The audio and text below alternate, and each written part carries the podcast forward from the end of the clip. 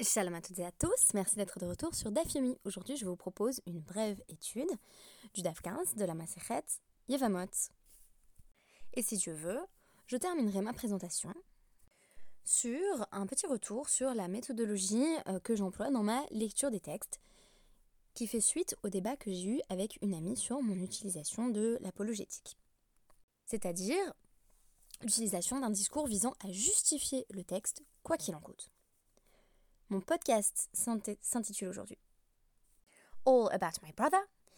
Il s'agit euh, du titre de l'épisode 16 de la saison 1 de Gossip Girl, parce que j'avais vraiment l'impression d'être en plein Gossip Girl quand je lisais le dev du jour, et notamment les euh, exemples de mariage un petit peu scandaleux euh, qui avaient eu lieu. Alors je rappelle notre situation de départ. Nous avons appris à travers le dev d'hier que, selon Beth Hillel, la mitzvah de Yiboum euh, ne s'applique pas dans un cas où un homme était marié à, deux femmes ou plus, euh, et que l'une d'entre elles a l'interdiction euh, d'épouser son beau-frère à partir du moment où son mari meurt sans enfant. Et donc, on disait que dans ce cas-là, ni la herva, c'est-à-dire la femme que le beau-frère ne pourrait pas épouser, parce qu'ils ont une autre relation de parenté, ni la tsara, donc dans le langage de la Mishnah, qui désignait la co-épouse, euh, et qui étymologiquement peut renvoyer à une femme rivale ou à une femme liée, comme vous le rappelez Alexis Rothgold dans son dernier podcast. Euh, ni, disais-je donc, la herva, ni euh, la co-épouse ne peuvent passer par la cérémonie du yiboum.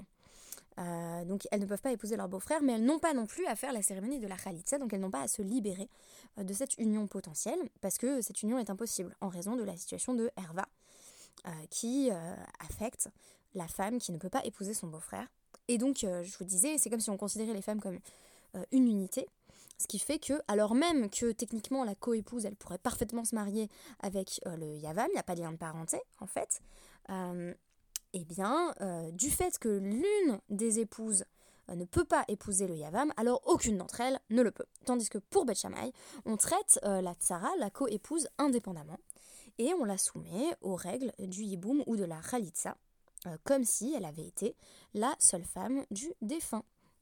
La Mishnah nous avait enseigné que, en dépit de ce euh, désaccord sur le statut de la Tzara, les familles de Beth et de Beth continuaient à se marier, euh, sauf, expliquions-nous hier, dans le cas où il s'agirait de marier une personne de la maison de Beth avec une personne de la maison de Beth dans ce cas précis où on sait que euh, euh, la co-épouse ne pourrait pas euh, épouser son beau-frère en suivant les règles de Beth Donc il y avait une nécessité pour Beth d'avertir quand c'était un cas semblable pour que Beth ne se retrouve pas dans l'embarras et ne se retrouve pas dans, dans une union qui pour eux relèverait de la punition de caresse, donc de retranchement.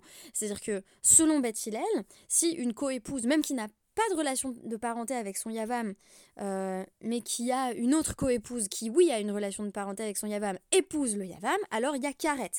Donc clairement, ce genre d'union, c'était pas possible. Donc Beth devait prévenir en disant attention, euh, il s'agit euh, d'une situation où on a une, une coépouse qui a elle-même une coépouse liée par un lien de parenté. Et donc, à ce moment-là, Beth Hillel se, se retirait de l'union.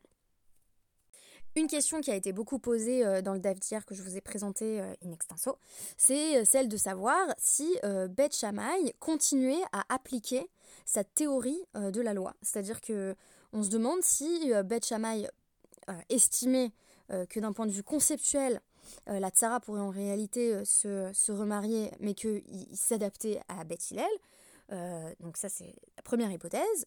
deuxième hypothèse, Beth Shammai continuait euh, à agir euh, comme bon lui semblait. Et donc, euh, en vertu de cette seconde hypothèse, ils avertissaient, comme je venais de vous le dire, ils avertissaient Beth Hillel quand il y avait un mariage qui pourrait être compliqué pour Beth Hillel. Et donc là, on, nous donne d'autres exemples, mais cette fois-ci des sages de la Gemara, de ces unions qui pourraient être considérées comme problématiques. et c'est vraiment le deuxième exemple qui m'a fait penser à Gossip Girl. Alors, vous allez me dire si vous avez le, même écho. Hein. Tashma, d'Amar. Alors, et essayons euh, d'apprendre euh, une preuve euh, d'exemple concret. Par exemple, ce que a dit Rabbi Tarfon. Tevani, Matai Tavo Tsaratabat, le Yadi, Ve Esaena. il dit Je désire littéralement, j'ai hâte. Quand est-ce que la co-épouse de ma fille tombera en, en yiboum devant moi, donc se présentera devant moi pour le mariage léviratique, et je l'épouserai Notez au passage que dire cela, c'est dire quand est-ce que mon frère va mourir, je m'impatiente. On va passer sur l'aspect scandaleux de cette première déclaration. En gros, ce qu'il est en train de dire, c'est que euh, donc sa fille a épousé son oncle, qui est le frère de Rabbi Tarfon, et du coup, euh, si le frère de Rabbi Tarfon, qui est l'oncle euh, de sa fille, meurt, euh, sa fille devra a priori se présenter devant son propre père pour a priori le mariage libératique, mais évidemment ce mariage ne peut pas advenir parce que c'est une herva, c'est une relation complètement interdite. Et si Rabbi Tarfon suit Beth alors il peut désormais épouser euh, la co-épouse de sa fille, c'est-à-dire l'autre épouse de son frère. Et donc visiblement il en a très envie. Et alors on nous dit, visiblement, ce qui découle de cette proposition, euh, c'est que euh, Rabbi Tarfon semble suivre euh, Beth Shammai. Pourquoi? Parce que Beth Hillel interdirait l'union avec la coépouse. Comme, selon Beth Hillel, les épouses fonctionnent en Pâques et que la fille est interdite, alors la coépouse serait interdite également. Alors on nous dit Emma ve Asiena. Bon, alors dit que ce que veut dire Rabbi Tarfon, c'est que il avait hâte de la marier à quelqu'un d'autre. Alors déjà, on comprend moins l'impatience de Rabbi Tarfon, euh, s'il a hâte de la marier à quelqu'un d'autre en dehors d'une situation euh, de Yiboum. Euh, mais ça permet de réconcilier, si vous voulez, Rabbi Tarfon avec Beth Hillel, même si c'est une lecture qui ne me semble pas vraiment convaincante. Veha Teavanikama. Mais il a dit j'ai envie, j'ai hâte. et donc, s'il avait simplement hâte de faire euh, quelque chose qui suivrait tout simplement la vie de Beth Hillel, ça servirait à rien de nous apprendre ce cas parce que ce serait tout simplement euh, la pratique établie. Et donc on nous dit euh, Léa Pouquet, ni des Rabbi Yochanan Ben Nouri. Non, non, Rabbi Tarfon, il nous dit ça pas pour nous dire je suis extrêmement attiré par la coépouse de ma fille. donc on n'est pas dans une situation de sage libidineux. Mais c'est pour nous apprendre qu'il rejette l'affirmation de Rabbi Yochanan Ben Nouri, selon lequel euh, toutes les épouses doivent, euh, les co-épouses, les tsarot, doivent faire la euh, khalita. Or, je rappelle que pour Beth Hillel, elles ne doivent pas faire la khalita, elles ne passent tout simplement pas du tout par la situation de Yiboum parce que l'une des femmes est interdite. Et là, on arrive en plein Gossip Girl, Tashma. Maase Befito Shel Rabban Gamliel, chez Haïta Neswa, les Abba, les Abba arrivent. Donc, essayons d'apprendre une preuve euh, d'un autre récit, d'une autre anecdote.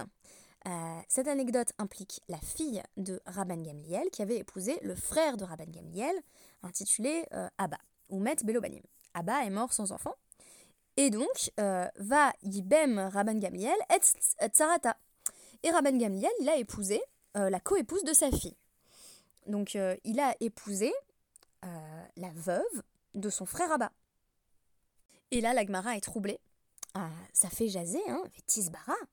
Mais est-ce qu'on comprend ça Rabban Gamliel, euh, Est-ce que en réalité, euh, il faut comprendre cela comme affirmant que Rabban Gamliel serait l'un des étudiants de Bet La question est rhétorique parce que euh, Rabban Gamliel est un descendant de, de et on présuppose déjà qu'il suit la vie de Bet en la matière. On nous dit, et là, Chané Bito chez Rabban Gamliel. Non, non, le cas de la fille de Rabban Gamliel est différent.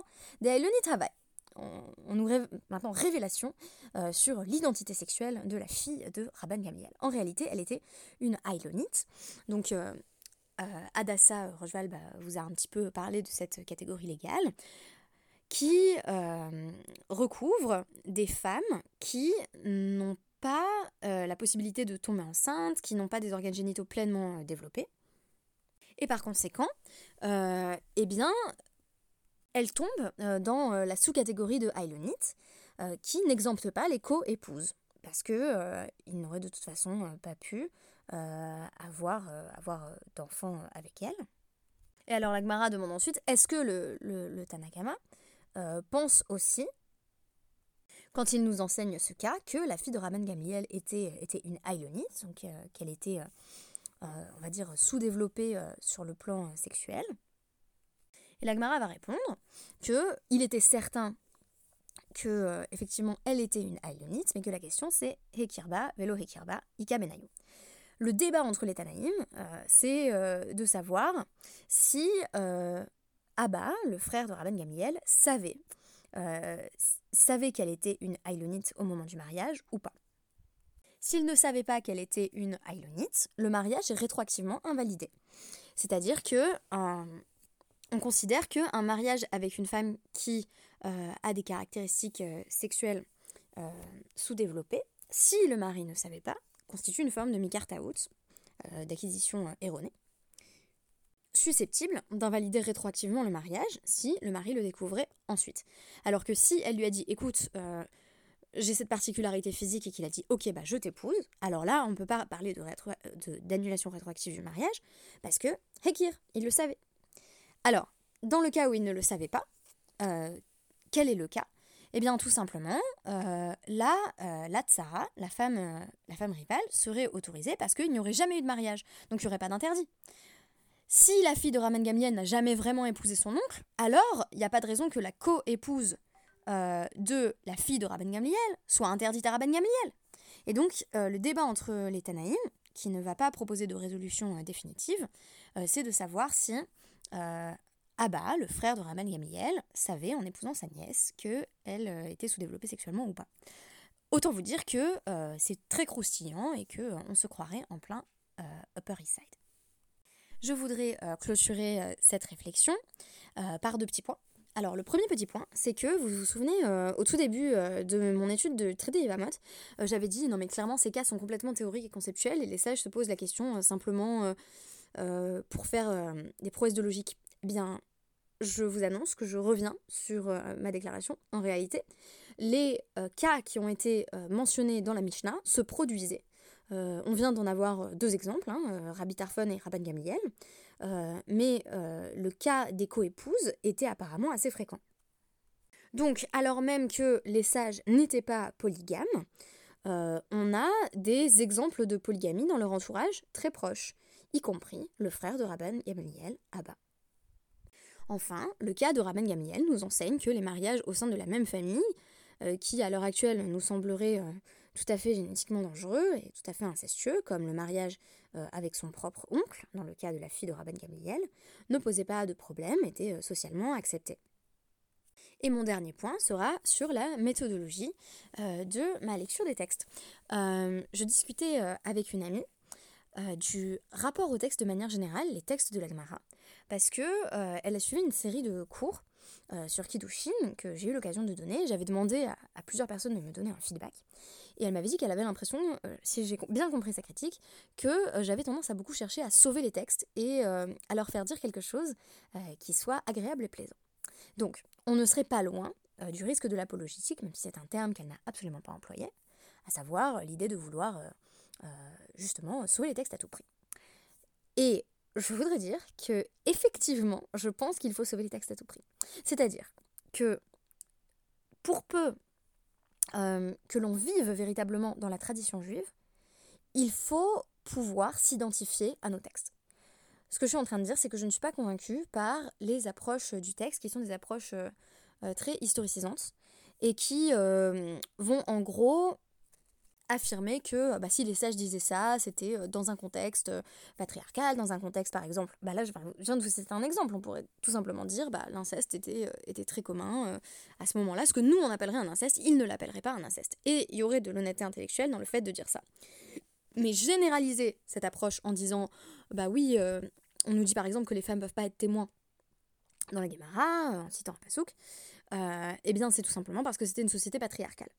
Cette forme de généralisation de la critique euh, historique, pas dans le sens de critique biblique du texte, mais une critique historicisante du texte, euh, me semble limiter sa portée universelle, sa portée intemporelle, et euh, ôter, en, quelque sorte, au texte quelque chose de sa sagesse. Alors, ça ne veut pas dire qu'il faut tout prendre pour argent comptant dans sa littéralité, mais qu'on est obligé, à mon avis, c'est une véritable obligation éthique qu'on a envers le texte, d'aller gratter pour trouver des étincelles de sens.